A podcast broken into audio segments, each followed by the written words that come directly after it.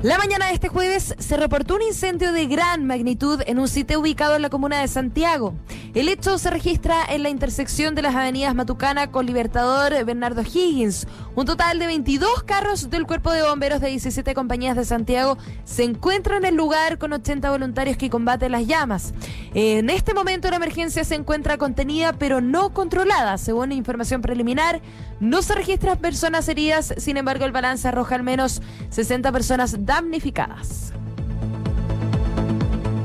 Adportas de que la próxima semana se inicia la tramitación de los proyectos para un cuarto retiro de ahorros previsionales el gobierno difundió un informe de la Superintendencia de Pensiones en que se estima que con este nuevo rescate los afiliados de las AFP se quedarían sin fondos, aumentarían a 5,5 millones. Son chilenos que se van a quedar sin un peso para su jubilación, dijo el ministro de Trabajo, Patricio Melero. En forma paralela, la Asociación de las AFP también divulgó un estudio, no solo con los potenciales efectos del posible nuevo 10%, sino también con el alcance y la cobertura que tendría el rescate. Según el estudio, casi un quinto de los afiliados, es decir, el 18%, no podrá retirar más de 500 mil pesos y solo un 5% estaría en condiciones de liquidar el tope de 4,3 millones de pesos.